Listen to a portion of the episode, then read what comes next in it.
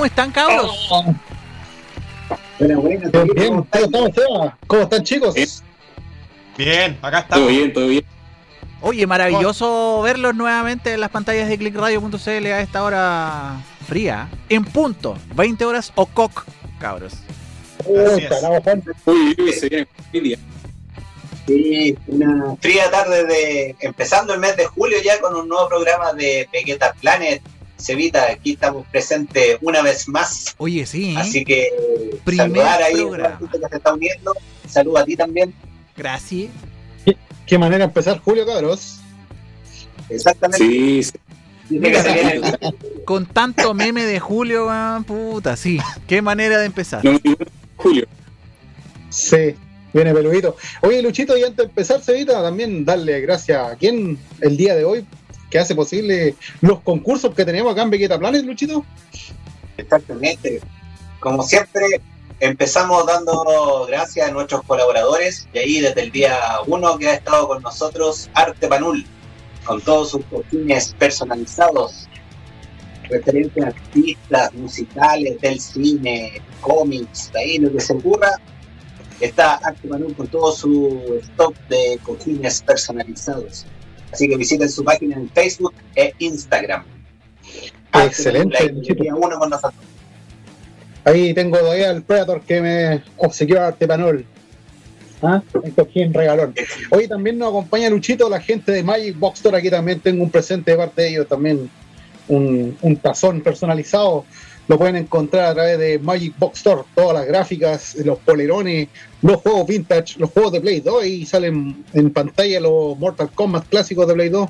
Qué Los pueden encontrar a través de su página o Magic Box Store a través de Facebook e Instagram. ¿Quién más nos acompaña, Luchito? Exacto. También está con nosotros los amigos de Goku Style Store, con todos los estrenos ahí en Blu-ray, 4K, ahí lo que se te ocurra, series, en los formatos que te dije. Así que excelente ahí nuestros amigos de Goku Style que ahora están abriendo, gracias a que Santiago salió de cuarentena, jueves y viernes estarán ahí en Persa Vivo Vivo, Goku Style. Regresan en Gloria y Majestad Goku Style ahí con los estrenos. Yo creo que deben tener las películas que van a traer hoy día. Eso, y si eso las te iba a decir. que, que las- que las voten. Yo creo, yo que yo creo que persona que quiera, eh, los amigos de Goku Style a lo mejor la van a tener. Se la- si no la tienen, se la encuentran en BSD incluso. Oye, también nos acompaña la, la gente de Big Man Toy Collection. También están avisando por sus redes sociales que van a reabrir ahí en el Eurocentro, que los van a estar esperando con harto alcohol gel y hacer la fila, ¿no? Porque hay que, hay que respetar el aforo. Pueden encontrar todos los Funko. Pop que. Claro, deben encontrar todos los Funko Pop que necesiten, que buscan. Tiene una variedad enorme de cine, de series de animación, de Star Wars, del Señor de los Anillos, tienen de música, todo lo que pueden, todo lo que busquen lo encuentran en bigman.cl. Y también. Y es los amigos de Big Man ahí abriendo el día de hoy, así que vayan a visitar su local del Eurocentro para que le hagan un cariñito ahí con esos pop Un nanay, maravillosos. un nanay. Un Una nanay, exactamente, exactamente. Oye, Talo, ¿y qué, qué tenemos para el día de hoy? ¿Qué, ¿Cuál es la, la temática de, de nuestro programa el día de hoy? Pero Y te- mira, Luchito, Pero, espérate, estamos. tenemos que hablar de esto, cabros. Esto no se nos puede sí, olvidar, antes por favor. Antes de tirar la, Oh, la sí, era un, en- era un engaño para que la gente estuviera atenta. Era una trampa, es una trampa. Era el, una magia. el día, el día de hoy, chicos, tenemos el, el Mortal Concurso. Que se nos van los premios de Mortal Kombat aquí. Ahí estamos mostrando el primer lugar que se va a la polera con el Funko Pop de Liu Kang. ¿Qué vale el segundo lugar, Luchito? Ahí en segundo lugar, ¿qué lo, Oye, se quedando medio volado hoy día, así que ustedes el segundo lugar. El segundo lugar nos trae el chico el- en la nube. Algo le pasó. Algo pasa. Bien, chicos, el segundo lugar nos trae el cuadro y los cojines personalizados. El tercer lugar trae los parches, ¿cierto? Y las insignias de Mortal Kombat. Y el cuarto lugar tiene el saludo ahí que aparecía en pantalla personalizado Don Jack. ¿Por qué mejor? Claro,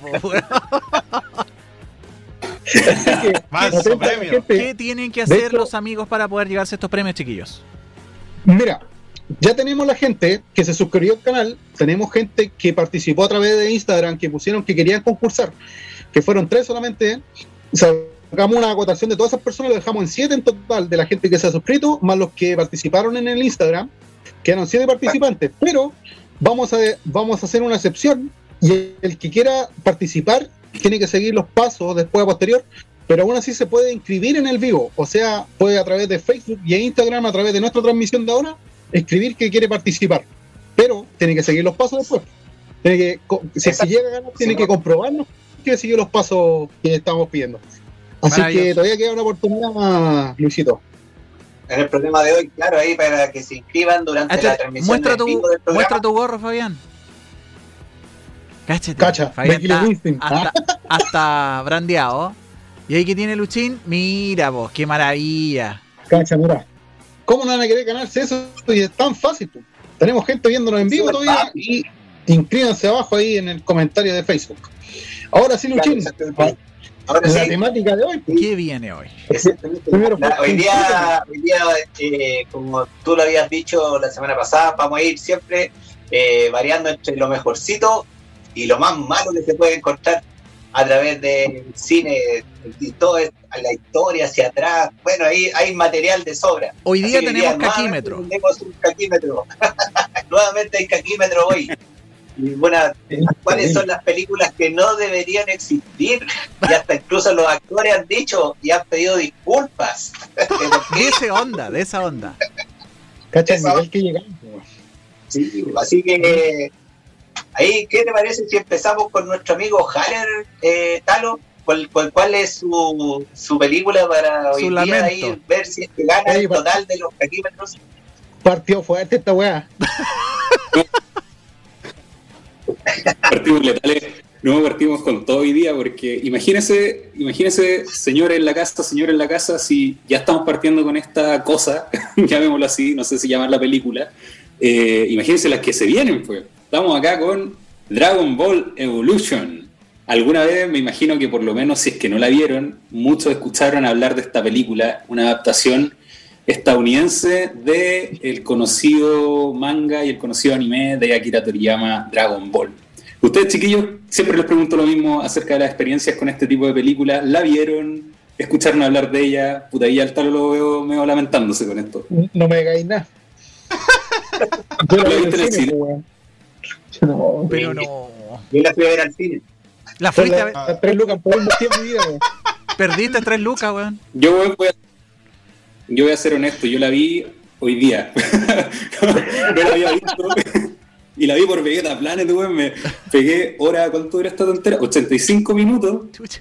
de, weón, un dolor de guata increíble. No, no, yo había cachado que esta película había sido muy criticada y todo, pero no me imaginé que era tanto, weón. De verdad, eh, es demasiado. Mira, yo, yo he explorado eh, muchas películas malas, eh, por ejemplo, The Room, del 2003, de, de Tommy Wiseau, Pero- esa weá es mala, pero llega a ser buena de lo mala que es, po, ¿cachai? Porque es puta la weá, ¿cachai? Incluso hasta tuvo una, una eh, no, no recuerdo el nombre técnico, pero es como una película que cuenta el detrás de esta película, que la protagonizó y la produjo eh, James Franco. Y, la película sí funciona súper bien, a pesar de lo malo que es, pero esta weá no tiene ni pie ni cabeza. Hablo de Dragon Ball Evolution. De verdad, una cuestión que, investigando un poquito por ahí por allá, me empecé igual como a explicar por qué esta cuestión fue tan mala. Eh, estamos todos de acuerdo de que los live action de los animes o de los mangas nunca llegan al, al tope que el mismo manga o el anime llegaron en algún minuto. Tenemos ejemplos como el de Shingeki no Kyojin, que también pensé en traer, pero no, me fui por esta. Eh, tenemos ejemplos a um, eh, Rurouni Kenshin también. Eh, ayúdenme, chiquillos, ¿qué otro, qué otro anime no, no superó el, El, el como la expectativa? Que quedó La corto. dice expectativa, el- el- el- bueno, ya nombraste Chingeki, yo creo que la de Gans, también fue horrible. Mm, mm. La de Gans Sí, pues, horrible. Eh, Y claro, Death Note tampoco al, al debe. Pero ¿qué los hace, qué los hace caer en, en- en- en el caquímetro? ¿Por qué hay, hay malas lucas? ¿Hay malos actores? ¿Qué En el caso de? Dragon Ball Evolution no sucedió esto eh, en cuanto a lo que es Lucas, porque estamos hablando de un presupuesto de millones de dólares, de 30 millones de dólares hubo en esta, Wow. en esta producción. Eh, estamos hablando de una producción estadounidense y cuando se avisó esta película yo recuerdo mucho que había muchas expectativas porque hasta en las producciones fan que hacían, había, hay una producción francesa que se hizo de un futuro diferente, esta pelea que hay entre Gohan, Trunks contra los androides 17 y 18, era una cosa maravillosa. Entonces era como, ya, si esta weá la hicieron unos fanáticos, como que esta, una producción estadounidense con Lucas, va a ser una weá mala. Estaban todos esperando y, muy atentos a esto. La gran falla, creo yo, que sucedió en Dragon Ball Evolution fue el tema del guion, eh, que estuvo escrito y dirigido por James Wong, eh, sin desmerecer a este, a este director y guionista eh, estadounidense, nacionalizado estadounidense porque su origen es de Hong Kong, eh, yo creo que es un personaje que no, no, tenía idea y creo que lo asumió en algún minuto en alguna de las entrevistas de estas pidiendo disculpas, que él jamás había oído hablar de Dragon Ball y le asignaron la pega de hacer esta, esta película. Entonces ya de ahí la weá va mal, todo mal, todo muy, mal. Y ahí ya partió mal, claro. De ahí partió mal, exactamente. Entonces, bueno, haciendo una revisión en, la carrera de John Wong, el director y guionista de esta película, eh, nos encontramos que es un personaje que, ha hecho cosas, eh, no un recién aparecido, viene siendo conocido dentro del ambiente eh, de las producciones cinematográficas estadounidenses, puntualmente eh, con los archivos secretos X. O sea, él no la dirigió, pero participó como guionista en un par de capítulos de, los archivos secretos X, que es una serie ultramente exitosa. yo creo que es una de las primeras series exitosas que, que hubo en su momento, de la nueva era de series que a posteriori vino con otras producciones muy recordadas como Lost, eh, Prison Break, etc. Pero bueno, eh, John Wong fue como bien, por lo menos empezó a hacer currículum a partir de, ese entonces. Después sacó y dirigió Destino Final. Todos vimos Destino Final, por lo menos uno, y, a todos como que nos metió el, e, esa, esa como cizañita de chucha, como que en cualquier momento me puedo ir. Eh, hasta el día de hoy, hasta el día de hoy queda el trauma ese, ¿eh? Sí, tú vas por la carretera y pasar un camión con tronco y te pasáis la media película, obvio. Pero John Wong sí, en cierta forma, empezó a hacer currículum y ya eh, acercándonos al año 2009, que es el año en donde se estrena esta película Dragon Ball Evolution, yo he que ahí los productores tuvieron que haber dicho, oye, buen puta, contratamos este, este buen sí, este buen tiene como, ay, me decían, medio oriental, ya, el buen cacha, ya, pongámoslo ahí. Ok, pues y trajeron a John Wong a hacer el. Eh, James Wong, perdón, James Wong, quiero, perdón. Eh, empezaron a hacer la, la, película de Dragon Ball Evolution y eh, yo creo que el descontento de los fanáticos es total, o sea, es cosa que te metáis a Film Affinity, por ejemplo, y veis que la cuestión está rankeada como 1.5 de 10. y tiene porque la película no tiene nada, nada que ver, bueno, o sea, ya metiéndome en detalle, en honor al tiempo, te encontráis con puta, un Goku que va al colegio, va a la secundaria, ya esa guay está súper mal, no tiene nada que ver con el manga. Eh, por otro lado, te encontráis con que, bueno, la película parte igual como entre comillas bien, porque te explica que ya está Picoro, que es el villano de esta película, y que tiene planes de conquistar el mundo y todo, ya, ok, eso tiene que ver un poquito con el manga. En algo la chuntaron, claro, por lo menos hicieron a Picoro verde, bien. a Goku le pararon la bien, ¿cachai? Pero te das cuenta a medida que va avanzando la película que la weá no tiene nada que ver, onda, es casi como los Power Rangers con Kamehameha, ¿cachai? Onda, eh, te, encontré con un Goku que va al colegio, el típico nerd, ¿cachai? Que tiene que enfrentarse a los matones del colegio, la típica weá, y él con el pollo, que nadie lo pesca, que le gusta la mina, que en este caso es Milk, Milk en la universidad también, o sea, en la secundaria, la weá idiota. Eh, y se supone que Pícoro eh, estuvo como en cautiverio por unos dioses en la antigüedad y que ahora Pícoro se liberó de esta, de esta weá y que quiere conquistar el mundo. Puro arquetipo, esta cuestión fue como meter en la juguera puro arquetipo. Y vuelve Pícoro eh, en el momento que Goku cumple 18 años. Goku está viviendo con su abuelo, Gohan, ahí también las chuntaron, pero viven como en un departamento, bueno, como viven en una casa así como de. como, como, allá tu abuelo, tal, tú te era como una casa igual. Como Rancon City. Claro, como Rancon City. Y ya, pues, ahí la cuestión con el abuelo, él va a la universidad, y Goku tiene como pretensiones súper de pendejo norteamericano eh, en la secundaria, quiere conquistar chicas, eh, quiere ser el guan más popular, ¿cachai? Totalmente cercano al manga, claro. Totalmente cercano. Si tuvieron un ojo clínico estos buenos para poder hacer la adaptación perfecta. Ni siquiera eso, weón. No, maestro, weón, la cagaron así. Y la cuestión es que el abuelo como que le entrega a Goku eh, una esfera del dragón, que es la esfera del dragón, la de cuatro estrellas, ya eso está súper bien, pero eh, en un momento aparece eh, Chenlong Nagger, aparece Picoro a buscar al abuelo, a buscar la esfera del dragón, se quita al abuelo, eh, Goku justo no estaba en el momento que se lo quitó porque se andaba joteando a la mil, ¿cachai? Entonces Goku tiene un presentimiento, la ahí, ¿cachai? Y la weá... Eh, una weá nunca antes vista en las películas norteamericanas, weón, me sorprendió eso, que así, pero impactado. Y el weón se empieza, bueno, y esta típica escena de que el abuelo está a punto de morir y Goku le dice, perdón, el abuelo Gohan le dice a Goku, eh, anda a buscar al maestro Rochi, que él te va a poder seguir entrenando contra estos monstruos y la weá. Y Goku parte, pues, weón, a buscar al maestro Rochi, weón. Y llega a un apartamento neoyorquino, weón, el maestro Rochi en un apartamento, weón, anda. Y se encuentra con un weón, ahí lo estamos viendo en pantalla, es el maestro Rochi, pues, weón. O sea, ¿qué? Y la Weón, barba. Rochi, weón. y no hay La barba, barba, weón. No hay weón. lente, weón. Weón, no, no es ni canoso, el weón no tiene ni la edad del maestro Rochi, weón, no. es- Por es último anda con la cuestión. una mina, po. ¿cachai? Claro, por último. Y aparte, sí, anda con una polera como una mina hentai, weón. Sí, weón, ahí por lo no- menos sentaron. Sí, tiene parte- en una como que Bulma le está, bueno, todo esto, Bulma, weón, nada que ver con personas, o sea, está relacionada con la corporación Cápsula y todo. El encuentro con Goku es más o menos parecido al del anime, pero, weón, todo dentro de un contexto muy American Pie. Ese es como, yo creo, el arquetipo que, que, em- Sí, weón. que embarniza toda esta película, ¿cachai? Es como muy American Muy gringa Pie, muy Power Rangers. ¿Cómo? Muy gringa la weá.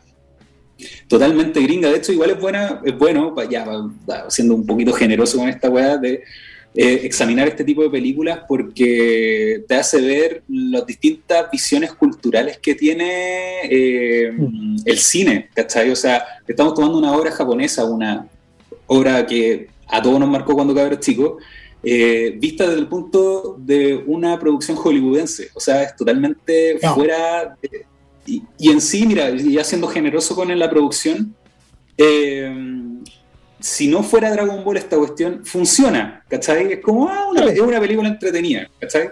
Sí, tiene peleas. Las peleas, nada que decir, las peleas la raja, ¿cachai? O sea, son buenos combos. De hecho, como que hay una pelea que es súper interesante, es como la única guay que rescato, que es cuando Goku recién se enfrenta a los matones del colegio, ¿cachai? Que son como sus primeros enemigos en la película.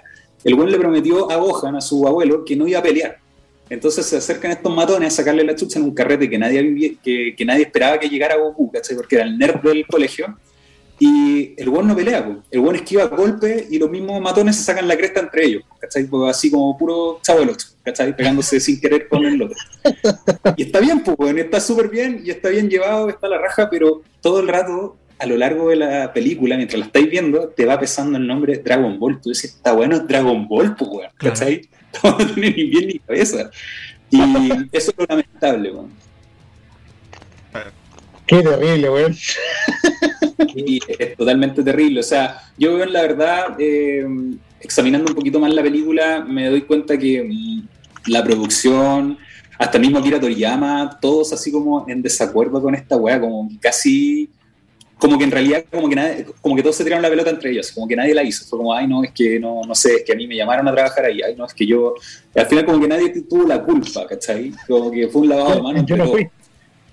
Yo no fui. yo no fui, exactamente. Y la película sí es terriblemente mala, weón, no la recomiendo para nada, por favor, no la vean. Si usted no la ha visto, omítala, omítala. O sea, quédese con esta reseña que le hizo más justicia que la, la misma película. Y Déjela pasar. déjela pasar, por favor. Es que de, de verdad es muy mala, weón. Hay unas escenas que eso, hay unos diálogos que no tienen nada que ver con, con la weá. Eh, Goku. Ya, ya Goku, nada, nada que decir con el actor. Nada que decir con el actor. El actor hizo su pega, está súper bien, ¿cachai? Eh, en realidad con todo el elenco, ¿cachai? Y a mí la weá que me chocó, y esta, esta es como la weá que yo quiero recalcar. A mí la weá que me chocó es que los fanáticos, cuando salió esta película, y anunciaron que iban a salir- sacar esta película, todos pidieron que el doblaje en español lo hiciera Carlos Castañeda, que es Goku, la voz de Goku en latino, con la que todos crecimos, y también la voz del actor de doblaje se me fue, puta, eh, el, El mismo actor de doblaje que ¿Ah? El de el Carlos. II, sí. Claro, Carlos, Carlos II, Carlos II que es la voz de Piccolo. La voz de Piccolo y la voz de Goku fueron las mismas de la, del anime con la que nosotros crecimos, la adaptaron acá. Y yo me imagino eh, ellos con el dolor de guata que tuvieron que haber grabado esta weá, onda. Oye, hay, los diálogos, Dígame. justamente lo que vais, pues. Antes de que apareciera esta película, bueno, cuando recién apareció en el cine, hay videos de reacciones de los actores, pues, ¿cachai? Lo que pasa es que ellos cuando grabaron, estaban en, estaba el fondo en negro, solamente veían movimientos de siluetas, no veían, no habían visto cómo es la película en sí, ¿cachai? Solamente Mm. un lado del diálogo. Y hay un video de reacción del, del que hace de Pícoro y cuando ve la primera vez al personaje, no, es, es notable. Es notable.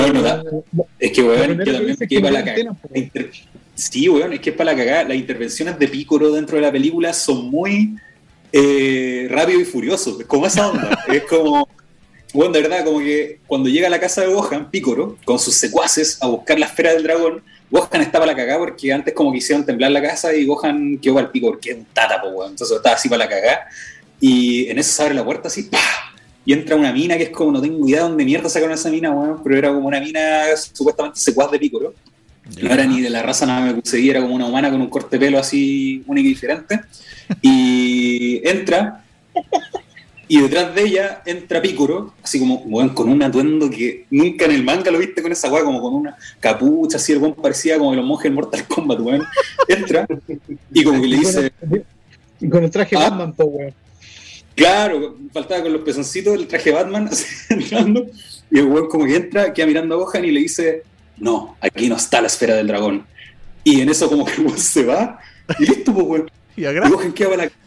Y después muestran de afuera a Piccolo como haciendo, bueno, así como un guiño de mierda a Star Wars, haciendo así con la mano, y la casa se empieza como a churrascar, weón. Weón, las lucas en efecto especial, olvídate, así a, cagar, pero sin sentido, weón, sin sustancia la weá. Sin función. la No, weón, no tiene tirando, por Claro, no, no, no, va para ni un lado la weá. Entonces, las intervenciones son re, re. Eh, bueno, cuento corto, Goku, el viaje del héroe, se entrena y toda la weá, y se enfrenta a Piccolo, en eso se cruzan con Yamcha, que Yamcha es como nada que ver al Yamcha del manga, no hace ni falta mencionarlo. Eh, y de- como que van a buscar la esfera del dragón. Bueno, la película es todo el rato ir a buscar la esfera del dragón para revivir a Chelnong. Y cada uno tiene como sus objetivos distintos con la esfera del dragón. Bulma quiere hacer como energía infinita a través de la esfera del dragón porque descubrió cómo sacar la energía infinita a la esfera del dragón. Goku quiere como para, no tengo idea, parece para revivir a Gohan, no tengo idea qué weá, como para encontrar su destino y la weá. Porque de verdad yo no me fui saltando la película, weón, porque ya era como, no, weón. Oye. Claro. No, sí, hasta el final. Y puta, después caché que mataron a Pícoro y no lo mataron en realidad porque el weón quedó como vivo, no sé qué weá, como los weones con la esperanza de hacer una secuela, pero Bueno, quería decir. Y en eso como que dicen, eh, ah, y entre medio como que se suponía que Picoro siempre andaba con un demonio detrás que se le llamaba como, no sé qué weá el nombre culiado, pero era como un nombre raro. Y el demonio era Goku porque era el demonio del mono, entonces como que Goku descubre y ese es el gran el plot twist de la weá, como que descubre que él es el... ¿Ah? El Osaru. Osaru. Ese, ese nombre. ya. Yo nunca supe el nombre, para mí era el mono. Y de Goku descubre el mono. Y entre medio que descubre el mono, ¿cachai? Goku va y se mete al maestro Rochi sin querer. Y el final de la película es que con las esferas del dragón, todos como en consenso dicen, no, hay que revivir al maestro Rochi. Entonces aparece Chen Long, que es un CGI así como, no del año 2009, no, un CGI como del año 2000 de Mortal Kombat Annihilation. Y revive a maestro Rochi. Y listo, y ahí termina la película. Y bueno, después Goku va Sí. co- como a buscar a Milk, ¿cachai? Y ahí como que cierran el romance y la weá y lo cierran con una pelea. Se sacan la chucha entre ellos dos. Una película que hoy podría ser funada por eso. ¿Qué- Y ¿Cuán- listo, pues. ¿Cuántas caquitas se lleva? ¿Cuántas caquitas le ponemos? Puta, weón, Dragon Ball se merece 11, weón. Pu- Pudiendo ponerle 11 le pondría 11, pero dejémosla en 10, weón. Porque de verdad es una falta de respeto esta película, weón. Es una falta de respeto total. Caquita- ¿Caquitas infinitas para, para esta película, weón? Y duele, weón, duele, duele. Podéis verle un lado bueno a la película que sí, que tuvo producción y todo, pero weón, todo el rato te está pesando el nombre de Dragon Ball. Y tú decís, no, esto no es Dragon Ball. Esto no es Dragon Ball. Maravilloso. Pa' afuera. Pa' afuera. Pa' afuera. Siguiente. Si- Siguiendo, siguiendo con la mierda, weón. Eso te iba a decir, siguiente caquita. No, la weá es muy mala. Ya, dale, no. Chucha. ¿A qué, qué la va a hablar? Adivina. yo, a mí me toca hablar en Luchito. esta película que Batman y Robin, como esas películas que no deberían haber existido. Eh, Mira, el, yo creo que Batman empezó, bueno, esta etapa de Batman empezó con la de Tim Burton, ¿ya? Cuando se enfrenta primero al Guasón, después aparece Batman Vuelve, que aparece el pingüino. la gatúbela, y después hubo un cambio de director porque ya la ya no, no, no hubo eh, ahí hubo un cruce con los ejecutivos de que estaban a cargo, así que Tim Burton no, no quiso seguir al mando de la, de, de la película de Batman y se decidió hacer como una especie de refrescar un poquito y, y sacarle esa onda tan oscura, tan gótica que tenían las primeras Batman y darle un poquito más de luminosidad, por decirlo así. Y ahí cuando llega George Schumacher, que hace Batman eternamente, primero, y que a la cual no le fue mal y tampoco es, es tan mala. Es decir, si tú la veís, la película igual salva. Val Kilmer, yo encuentro que hace un papel bastante digno en Batman eternamente. Y el, el que se roba la película claramente el acertijo de Jim Carrey, porque él es el que da, el que da todo el, la, la- la esfera a la, a la película. Pero claro, como, le fue, como le fue bien a Batman eternamente, eh, George Schumacher sigue y se manda esta, esta película que exagera aún más lo que había. Ya en la 3 era un poquito eh, sobrecargada en, en- en- estética y todo el asunto, pero en esta película Batman y Robin ya es total el, el- la, la, como dijera, la saturación, la saturación de, de- de imágenes, de trajes, de escenarios con mucha, ¿no? Eh, eh, eh, la verdad es sobrecargado. plano- de estos planos, planos holandeses, me acuerdo de esta película, todo el rato parecía bacán, parecía la serie bacán, onda, como todo el rato el plano cuadrado. inclinado. Sí, no, y lo que pasa es que esta película, eh, mira, solamente decirte que eh, George Clooney, después que pasaron varios años, él eh, fue capaz de pedir disculpas a todos los seguidores de Batman porque reconoce que realmente fue una mierda de película, que no se respetó, no se respetó absolutamente nada de lo que es realmente Batman. Es decir, aquí Batman llega a un aspecto, yo creo que ya por último en la serie de Adam West, que salía ahí Batman con su pancita y el Poe y el Crash y todos los golpes que se dan, ya tú sabías que era una sátira. Claro. Sí, Era un sátira, entonces ya tú lo veías con este anime. Pero acá yo creo que llegaron a un nivel más bajo de eso, porque ya el hecho de que en, en una parte de la película salga Batman con su una tarjeta de crédito que diga que es la, la tarjeta de Batman La entonces, claro, que saca con la tarjeta y que dice que, el- que, que puede pagar y sale Yera Venenosa con Uma, imagínate que sale Uma Thurman, que es una actriz renombrada, sale Arnold Schwarzenegger, que es el, el señor frío, y George Clooney, que, que a pesar de todo es, es un buen actor, pero acá Sí, el bueno. traje de Batman le queda grande totalmente. Es decir, eh, George Mm. Clooney no tiene nada que ver con Batman, es decir, ni siquiera como Bruce Wayne y menos como Batman. Si tú por donde lo veas, no, no, no le pega a ninguno de los dos personajes. En muchas de, las de las películas de Batman hemos visto que ah, realmente hay, hay algunos que les sale mejor el Bruce Wayne que el Batman. Eh, siempre ha habido como que, el, el- por ejemplo, Ben Affleck, todo les gusta más como es como Batman. A lo mejor no tanto como Bruce Wayne, pero sí les gusta como es Batman. Eh, Christian Bale les gusta más que es, que es, es mejor Bruce Wayne que Batman. ¿Cachai? Siempre ha habido como que hay actores como que les Más pegan más afinidad. uno que otro. Mm. Pero aquí en esta película no le apunta a ninguno de los dos, pues. Ni siquiera es podría resaltarlo como un Bruce Wayne o como, como un Batman. Y ¿sabes lo que más me dolió a mí? Es en esta película que sale un personaje que es súper importante en los cómics, en la historia de. Batman, que es Bane, Mm. que sale ahí en la, en la imagen, en los cómics. Sí. Y en esta película queda reducido a un simio sin cerebro y que apenas gutura así algunas palabras y Sí. nada más. Es, es una vergüenza lo, lo, lo mal parado que quedó este personaje. Porque si después uno ve la trilogía de Nolan, ahí uno ve a Bane y es totalmente distinto. Es decir, es, Sí, es. Claro.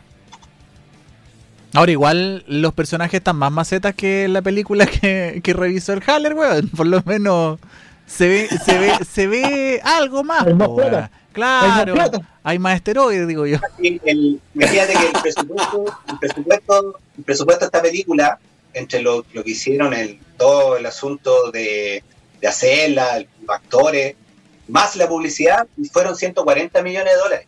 Cállate. Fue mucha más plata. No, no es una cantidad menor, es bastante, es bastante el presupuesto y alcanzó a recaudar 238 millones de dólares esta película. Por lo menos Pero, recuperaron eh, la plata. sí, sí, Claro. no, la película igual, pero fue, fue un fracaso en taquilla y en eh, Rotten Tomatoes sacó un 10%. Y fue, incluso esto ya marcó el, el se finí de Batman en esa época. Es decir, ya dijeron ya nada más Batman. Con esta película de Batman y Robin no hacemos nada más de Batman. Y bueno, de ahí ya después llegó el tema de, de Nolan que vuelve a darle un buen, un nuevo brío al personaje.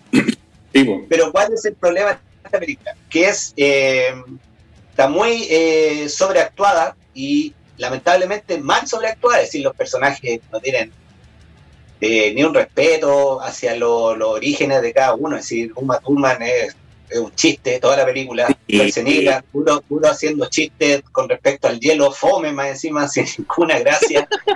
Eh, weón. eh, eh, aparece aparece eh, Batichica, que tampoco se le respeta su origen porque aquí aparece como que es una sobrina de Alfred, cuando todos saben que no es así.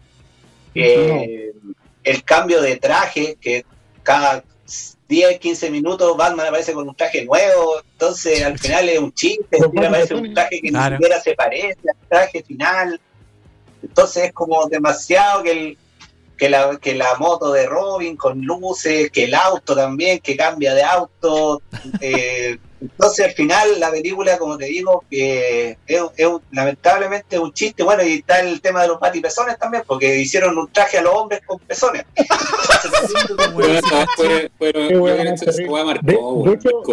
Que Literalmente que ese- pues, otro tema que marca. Literalmente marcó.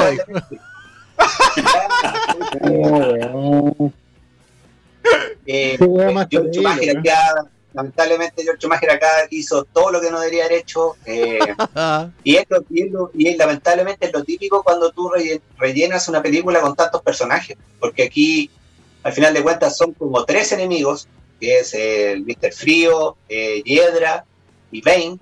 Y más encima tienes por el otro lado a Batman, a Robin y a Batichica. Entonces, al final de cuentas, son tantos personajes al cual no, no, no le agregas profundidad a casi ninguno, porque la película no- Claro, eso es lo que pasa con, con estas películas cuando agregáis a tanto personaje.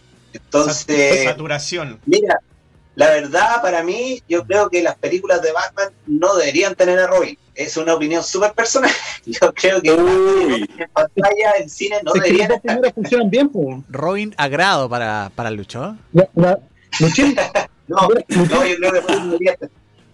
ahí, ahí como metiéndome un poquito en el tema, Luchito, yo, por ejemplo, las dos primeras películas que vimos de Batman, las que protagonizó Keaton, que a, mí, a mí en lo personal me gusta mucho ese toque oscuro, gótico, que como, como que volvió a Batman a, hacer, a dar la seriedad que se perdió un Sí. poco con la, con la serie de los 70. Pero aquí entra una parte fundamental y que nos gusta harto, Luchito, que es el tema del coleccionismo y las figuras, po.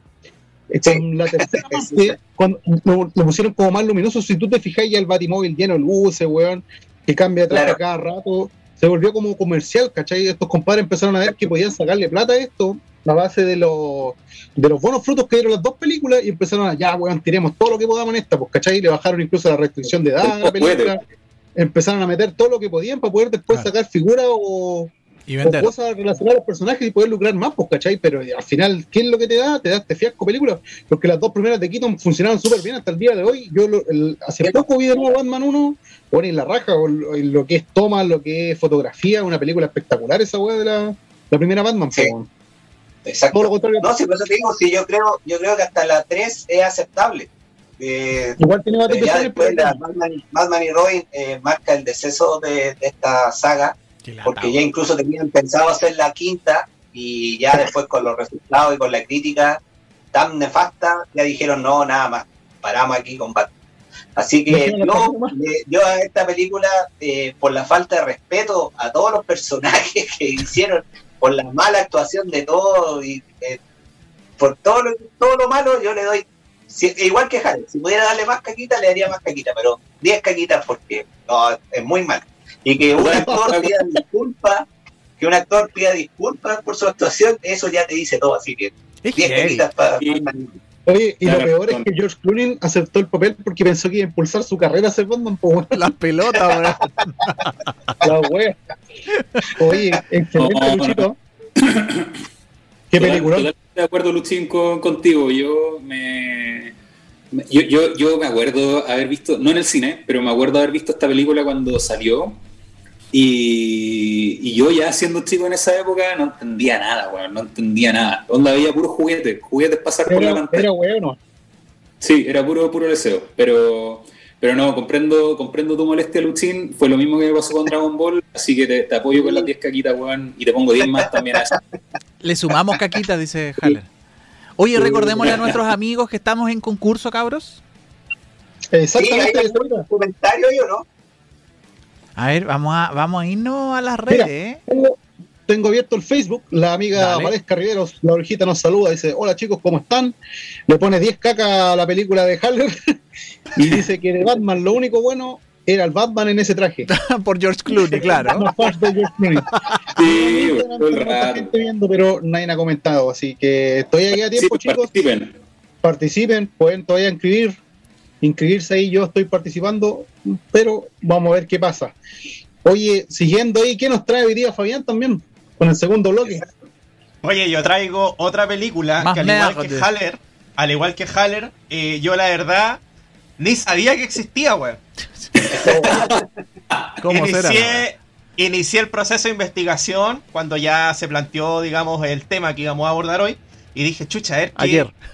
¿de, de qué hablo, po, weón? ¿De qué hablo? Y empecé a averiguar, ¿cierto? Y encontré esta película y dije, ya, aquí está. Aquí Y la, y la analicé, po. Bueno, y para nadie es secreto, obviamente, en los 90 un tipo llamado Stanley Ipkiss eh, encontró una máscara con la cual obtuvo múltiples poderes. Al final la película su perro Milo la rescató. Y recordemos también que en una etapa de la película incluso Milo también tuvo la oportunidad de colocarse la máscara y disfrutar de las bondades de los poderes que obviamente eh, eh, daba, digamos, la máscara. Ya, oye, eh, me gustó que Luchito eh, mencionara a, a Jim Carrey, ya en Batman Forever, porque sin lugar a dudas fue el que se robó la película. Y en la Mm. primera máscara, también Jim Carrey es sin duda el protagonista de, de- de- de la película y es quien se robó la película. Sí. Y además, eh, Y es Cameron el que- Díaz también. Y además el que deja claro eh, que la película, la, la primera, digo, no funcionó precisamente por el tema de el financiamiento y los efectos especiales, ya, Eh, sino que fue netamente por la actuación de Jim Carrey. Bueno, 11 años después del gran éxito de la película La Máscara, eh, se estrenó esta tardía secuela el año 2005, para ser más concreto, que intentó por todos los medios, pero sin demasiada suerte contar con el mismo protagonista Jim Carrey. En su lugar se contrató a eh, Jamie Kennedy, eh, muy conocido principalmente por Scream, para liderar la cinta, aunque bueno, en un principio también se contactó a Jack Black, no teniendo éxito. Quien se hizo acompañar también de Alan Cumming, en, eh, quien estuvo presente en GoldenEye, X-Men 2, también Cal Penn de House 24 y Ben Stein de Mi Chica 2. El único actor del reparto que apareció en la original, el último mencionado. Jim Carrey solo había hecho una secuela que fue Ace Ventura, dos años, eh, perdón, eh, Ace Ventura 2, Ace Ventura 2. Y al ver que los resultados no fueron los esperados, juró nunca más prestar su persona para otra secuela. Esta sería la razón quizás del por qué no vimos al icónico actor en esta secuela de La Máscara. Eh, de todos modos, la promesa que hizo alguna vez fue rota con Tonto y Retonto 2, una de las peores secuelas y comedias de la historia, Qué horror, que weón. fue una película que se hizo el año 2014. O sea, salió de Ya. una para meterse en otra, en otra peor, favor. Sí. Oye, eh, Oye, Fabián, ¿podemos, ¿podemos saludar a la, a la Lulú? Mira, ahí está. Está la Lulu, la Lulu en pantalla, queríamos la ahí está la Lulu. Qué maravilloso, Y la weón. pillamos. Y la pillamos, te pillamos por compadre. Gracias, Fabián. Oye, bueno, eh, el protagonista, Tim, es un dibujante que no logra, eh, no logra pegar un éxito en la tele, que es, digamos, su sueño frustrado. Él es dibujante, ¿ya? Y casado con una rubia que le insiste bastante con la idea de tener un hijo. La verdad es que llega a ser un poco camote y cargante lo mucho que le saca el tema eh, al personaje y a cada rato al protagonista. el tema de, querer, digamos, ser madre. Y él obviamente evita, esquiva y no quiere, digamos, no se siente preparado para ser padre.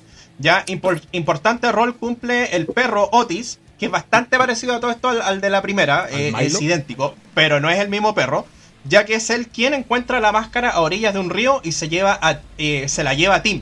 Ya él decide ocuparla para una fiesta de disfraces que se llevaría a cabo con sus colegas de trabajo. Eh, lo extraño es que a nadie le resulta raro ni tampoco le llama la atención los poderes extraordinarios que posee Tim teniendo la máscara puesta y todos lo atribuyen a efectos especiales. O sea, esta es otra cosa que, que la verdad la película raya un poco eh, la papa. ¿Ya? Eh, bueno, finalmente, eh, otra cosa importante es que en, plena fiesta el sujeto organiza toda una performance y parafernalia musical, tratando desesperadamente, pienso yo, de emular la escena mítica de la película original, pero claramente sin lograr el, el cometido dándonos una, dándonos una escena pobre, triste y eclipsada por las eh, espectaculares escenas de Jim Carrey, sin lugar a dudas, en la, eh, la máscara original. ¿Ya? Eh, con esto, Claro.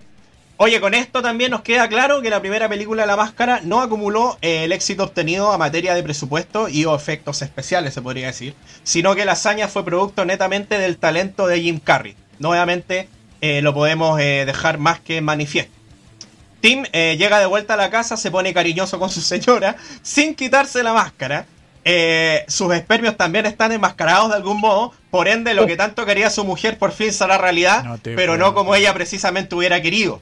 ¿Ya? ya en el vientre de la madre hacía cosas extrañas este, esta criatura, este, esta, esta guagua, este feto, no sé cómo llamarlo, y pareciera que esto no incomoda ni llama la atención de nadie, o sea, es como que la guagua eh, hace fiestas dentro del vientre, baila, hace cosas eh, súper extrañas, pero esto en verdad es como, ah, listo, no, no pasa, aquí no pasa nada, está todo, bien. ¿Ya?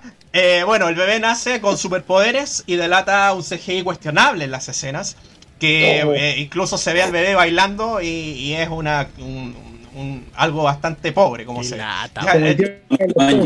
el perro también usa la máscara, lo que ya resulta deprimente considerándolo como otro recurso pobre en la primera parte. O sea, otra, otra idea robada en la primera parte, como queriendo, digamos, de algún modo robar un poco el éxito que obtuvo esta primera parte.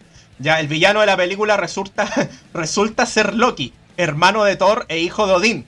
Ya, bueno, resulta que todo gira eh, en torno a Odín, dueño original de la máscara que vemos en la primera y segunda parte. Odín le ordena a Loki recuperar inmediatamente la máscara y encontrarla. Y bueno, en la película original hay una escena eliminada donde se ven eh, a unos sujetos vikingos enterrando la máscara, lo que le daría algo de sentido al hecho que vemos, eh, que veamos, digamos, eh, a Loki y a Odín. y también historia nórdica en esta película, algo que podría ser extraño, o podría resultar extraño. ¿Ah? Oye, en ese, ahí, ahí hacer un alcance, porque yo me acuerdo cuando yo era chico y vi la máscara 1, no, no vi esta, eh, puta, yo la vi en un VHS y venían con muchas weas cortadas porque era un VHS y mi papá se había comprado en el Bio Bio en esa época, cuando le iba a comprar videos de punk a mi hermana que, que era punk en ese tiempo. Entonces, ah, ah. voy a ver esta wea, este para que se entretenga. Y nunca caché como el inicio oficial de la Máscara 1 porque después nunca más la vi, pero por esa wea de la vida tuve el cómic de la película. Y en el cómic de la película, antes de que empiece la acción con Stan Lee Kiss, te muestran que la máscara tiene un origen nórdico y muestran a los vikingos enterrando la máscara. Yo no sé si eso nunca lo mostraron en la película, no cacho, eso te quería preguntar. No, mira, eso como dije eh, es eh, material recortado y desechado de la cinta original. Claro, e, es, algo que decidieron cortar. Bueno, siempre que se hacen estas películas hay escenas. Claro, hay escenas eliminadas, ¿cierto? que, eh, bueno, con los años eh, se han ido incluyendo en los extras de, de, los Blu-ray, por ejemplo, en el menú tú accedes a los extras y puedes ver escenas eh, eliminadas. Y bueno, esto forma parte justamente de las escenas eliminadas, pero es, oficial. Y de hecho mm. se, se remarca en esta segunda parte. ¿Ya? Bueno, después de mucho buscar, Loki finalmente da con la máscara, secuestra al bebé, Tim vuelve a recurrir a la máscara para enfrentarse de igual a igual con este enemigo y comienza el enfrentamiento más por en la historia del cine, algo horrible, horripilante este, este enfrentamiento eh, eh, para el olvido. Al final se dan cuenta de que la violencia no conduce a nada y dejan que el niño eh, decida con quién debe irse. La cosa es que los cielos de los cielos, los cielos se abren, baja Odín, ¿cierto? Para justiciar a Loki por no haber cumplido con la labor. Y Tim le hace ver que la familia es lo más importante, el típico discurso, ¿cierto? Que deben quererse y permanecer unidos y todos felices, todos amigos y fin. eh, de la historia. La rubia resulta que estaba embarazada de nuevo más encima. O sea, podríamos haber tenido una tercera parte llamada el hermano o hermana del hijo de la máscara, pero afortunadamente, afortunadamente esto no pasó y no se llevó a cabo y no hubo ta- una tercera Qué parte. horror. Que horrible, horrible esta película. Es eh, lejos eh, una de las películas, eh, eh, sin desmerecer a las antes revisadas por Haller y, y Lucho, esta es una película para el olvido. Oye, en materia de cifras, les cuento que el presupuesto de la primera película fue de 18 millones de dólares. Imagínense, logró recaudar 343 millones de dólares. O sea, Wow. las, ganancias, las ganancias fueron millonarias. Bastante Y el presupuesto de esta mierda, per- perdón la palabra, fue de 84 millones. O sea, imagínense, la primera fue de 18 millones de dólares, de dólares Claro. y esta fue de 84 millones de dólares. O sea, alta. acá no fue un tema de que de- del presupuesto, sino que todo, como dije, Jim Carrey es el, el- el- el gran, digamos. El culpable, ¿cierto? Total. 84, 84 millones de dólares y la película recaudó 57 millones de dólares. O sea, se furon a Oh. pérdida. ¿Cuántos pups les da Don. Fabián? Eh, yo, 10. 10. 10 le, 10 le pongo. 10 le pongo. Oh, y qué terrible, weón. Mala, weón, mala. Mala, Oye, mala, es que, de es que arriba ¿sabéis mala. qué? el remate, el remate que contaste, yo no la vi, no quiero verla tampoco, gracias por contármela. Eh, el remate que, weón, estaba hablando Odín, el dios de la guerra nórdico y toda la cuestión, y con una anécdota dentro de todos sus años de existencia, con la anécdota de Chucha ir a buscar la máscara donde una familia se da cuenta Ah. que el amor es lo más importante. Qué lindo, weón. Es como, El vuelco Oh, extraño, no. weón. No. Horrible, weón. La venganza nunca es buena, mata al alma y la envenena. claro. Así. Oye, y otra cosa, mira, el personaje de la máscara, yo no sé si era la máscara o era el pícoro que revisó Haller, weón. Claro. Lo mismo, era lo mismo, lo. Yo también dudé. Dije, oh, me equivoqué. Yo, creo, Fabián, que esta es una película que, que no. Es decir, yo creo que no, no, no necesita secuela. Yo No, creo que la máscara es totalmente autoconclusiva. No, no, nadie, yo creo que nadie pide una secuela de la máscara porque ya Claro. es, es un, es un recurso que, que funciona, yo creo que la primera vez y ya después no, no, Sí, no debería pero- porque ya pierde toda la novedad. Como Yo muchas veces, como muchas veces esto, por Luchito. La plata. El dinero. Sí, oye, La pero plata, el- dinero. yo me acuerdo que en la número, en la, en la máscara 1, el, cuando Jim Carrey va a buscar como información al respecto de la máscara, el, el personaje que lo, que lo, no sé si era un psicólogo o un historiador, él le cuenta que la máscara creo que era de Loki, y ahí lo mencionan a Loki, que era el dios de la, de la diversión, algo así, le, le nombra para darle un contexto eh, histórico a la, a la máscara. Claro. Yo al Puede, se tomaron de eso, puede ser, se tomaron puede de eso para ser. hacer la segunda.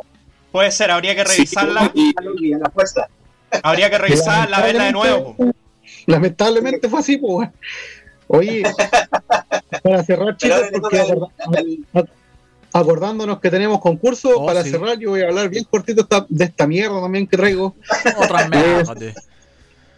Porque con Luchito, weón, esta película la hemos tocado varias veces cuando empezamos. De hecho, este fue el primer tema que tocamos cuando empezamos con el canal de YouTube con Luchito. Exactamente. Yo hoy día me la traje como para sacarme la raya nomás, weón, porque todavía tengo raya esta mierda. Pucha. Eh, traje la, la película El Depredador, una secuela que nadie pidió tampoco. Que para los fans, o sea, a lo mejor esta película es una película ligera ciencia ficción, la podéis ver. Piola si no eres fanático de Predator, pero lamentablemente para los fans, weón, es una mierda, po. Esto es todo lo, lo malo que puedes hacer en una película. Esta película fue eh, estrenada el año 2018, lamentablemente yo con las expectativas de que la iba a dirigir Shane Black, que se mostraba hace poco en, la, en la pantalla ahí, eh, el actor en la primera película de, de Predator, la original con Schwarzenegger, ¿Mm? y tenía bastante expectativa. Yo creo que la mayoría de los fans, y yo, esta ha sido las pocas películas, como dijo Luchito, que cuando vaya al cine se empieza a ir la gente, pues weón. Yo me acuerdo que fui con Pamela y y estábamos en, la- en un cuarto de la película, que iba bastante bien, y después de ese, del resto, los otros tres cuartos que quedan de la película, la gente se empezó a ir, pues weón. Yo me acuerdo que quedamos como 10 personas en la sala, o sea, una weá terrible. Qué terrible, Esta weón. película está distribuida por la 20th Century Fox, ¿cierto? Fue de un presupuesto de 88 millones de dólares, recaudó 160 por lo menos recuperó la plata, no fue una pérdida total, pero para una película de este presupuesto una pérdida, o sea, es algo que es un desastre total recaudar Sí, esa sí, cantidad.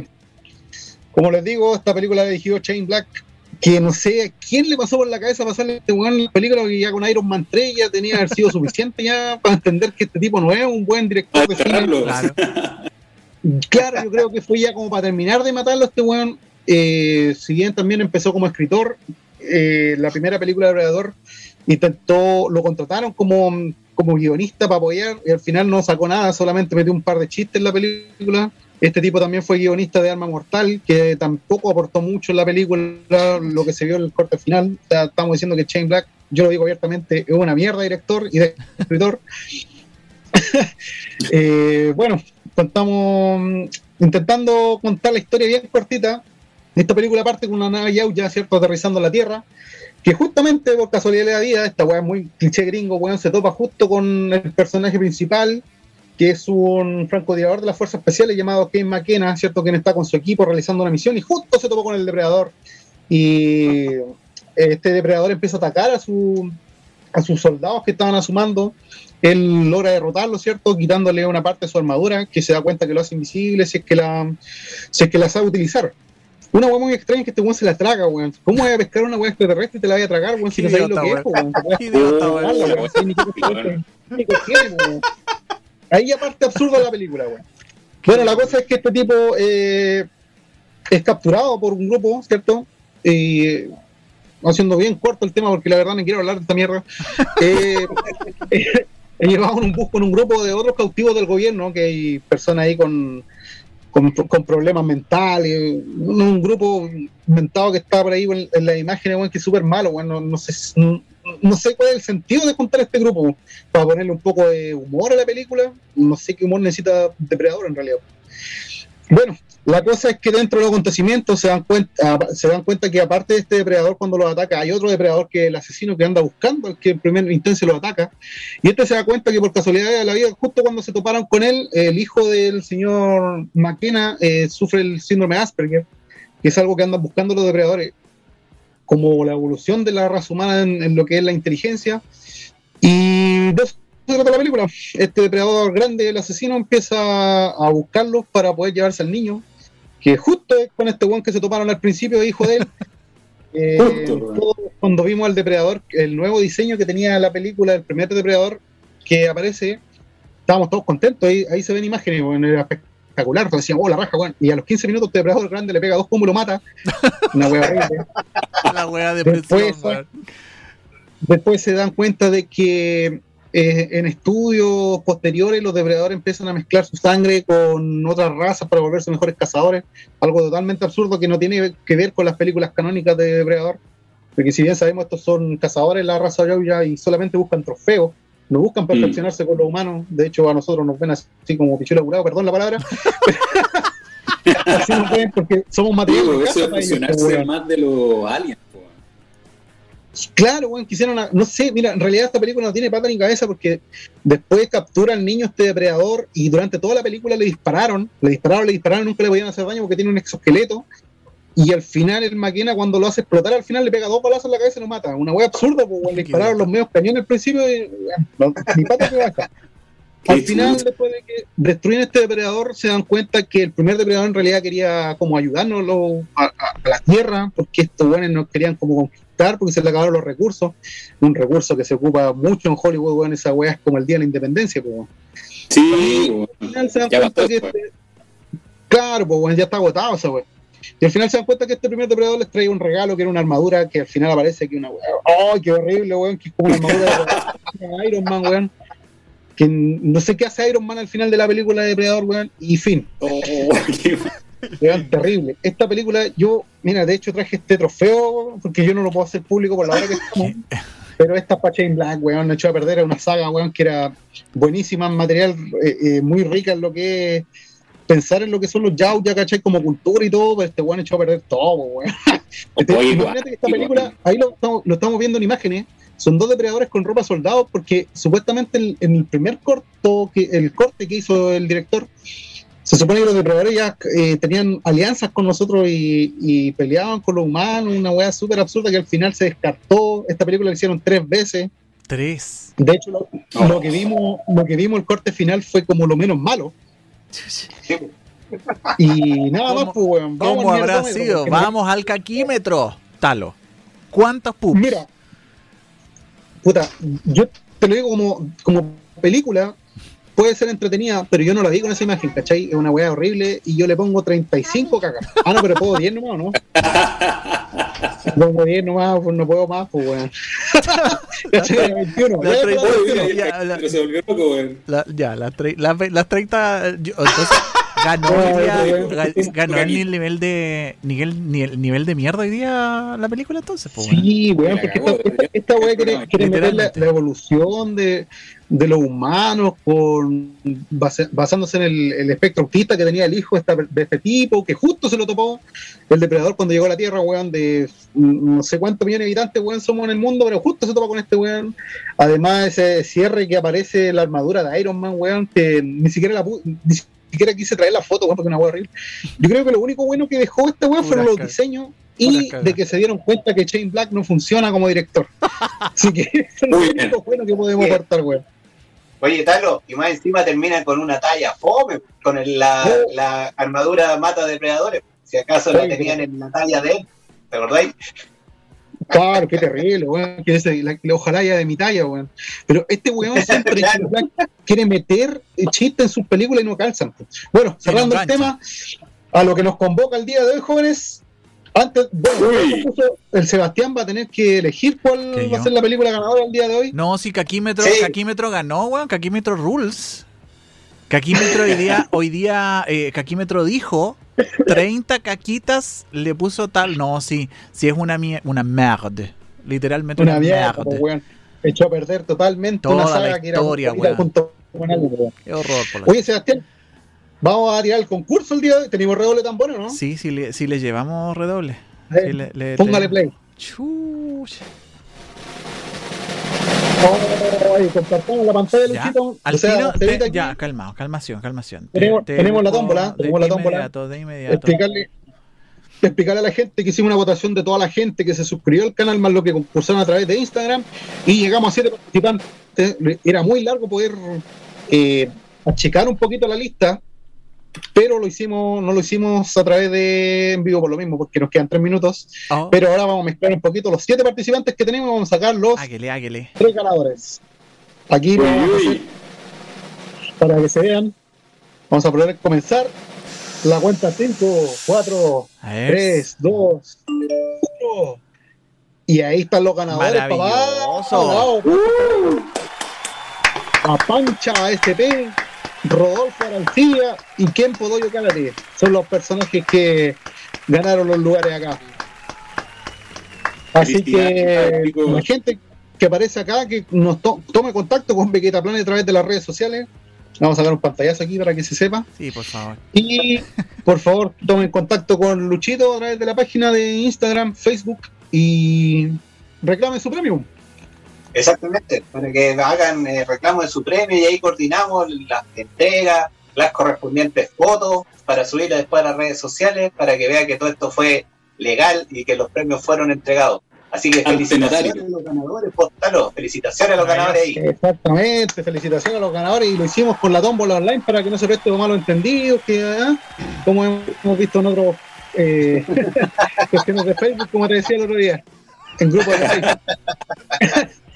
Así que Oye, eh. Sebastián, y según eh, tú, ahí que escuchaste todas nuestras nuestras versiones, ¿cuál crees tú que es la más mierda de todas las O sea- películas que hoy día han?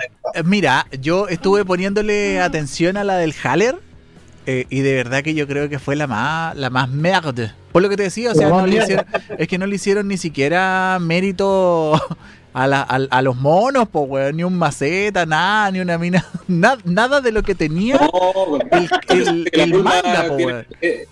pelo negro, po, weón. Bulma con pelo negro no, Imagínate. no funciona. No, y tiene menos carne que un guantán. Oye, acá tenemos premio entonces. ¿A, a quién, quién se lo lleva hoy día, Sebastián, de los. eh, Haller, Haller Jack se lleva hoy día el pup. Aquí va con el mierdómetro. Eh. Sí, sí. Haller Jack se lleva hoy día el pub porque. No, merecido, weón. Te, lleva, te llevas la mierda, Haller. Toda la mierda. Oye, Toda yo- la mierda. Yo dos caquitas. Sí, lo que pasa es que, oye, ahí visiten la página www.veguetaplanes.cl para que vean todas las poleras que tenemos para ustedes ahí, variados diseños de todo tipo, paranormal, de música, anime, cine, todo lo que quieran ahí encontrar, veguetaplanes.cl, así que póngale ahí. Oye, Cevita, eh, recordarle a la gente la programación de Click Radio que se viene, pero buenísimo, mañana, ahí Uy. toda la programación. Así que con ustedes también ahí con el programa Conexión. Uy, mañana- aire. Mañana, mañana piloto al aire y a las 9 viene de vecino a vecino. No sé si vamos a tener a algún invitado macuco, pero igual, atenti mañana a la programación de Click Radio. Oye, si no pudieron ver el programa en el en vivo, todo el tema, acuérdense que están los podcasts ahí disponibles después en Spotify. Así que para que estén es. atentos. Oh, sí. Buenardo. Buenardo. Yo pensé que iban a invitar a la Cobra para piloto al aire, pero no se puede. No sé, no sé. ¿eh? En una de esas para nuestro cierre podemos tener a la cobra, weón. Grande la Cobra, Te- buen personaje. Tendríamos que tener. No, mítico personaje por lo demás. Ahí tendríamos que tener un real caquímetro, sí. Ahí, ahí vamos a estar la, la próxima semana a ver qué, qué les- qué te traemos para sorprenderte, Seba, la próxima semana. Maravilloso. que, oye, agradecer a Haller, a Fabián, su aporte en el día de hoy ahí con su con sus mierdas Con ahí que trajeron. Talo, también un gustazo nuevamente estar contigo y compartir este programa. Cevita, espero que les haya entretenido el programa el día de hoy. Obvio.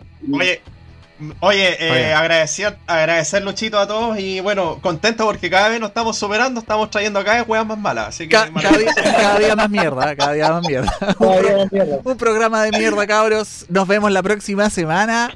Gracias a todos los que participaron y a los que estuvieron en el en vivo. Saludos a todos ellos. Nos vemos el próximo jueves. Salute. Adiós.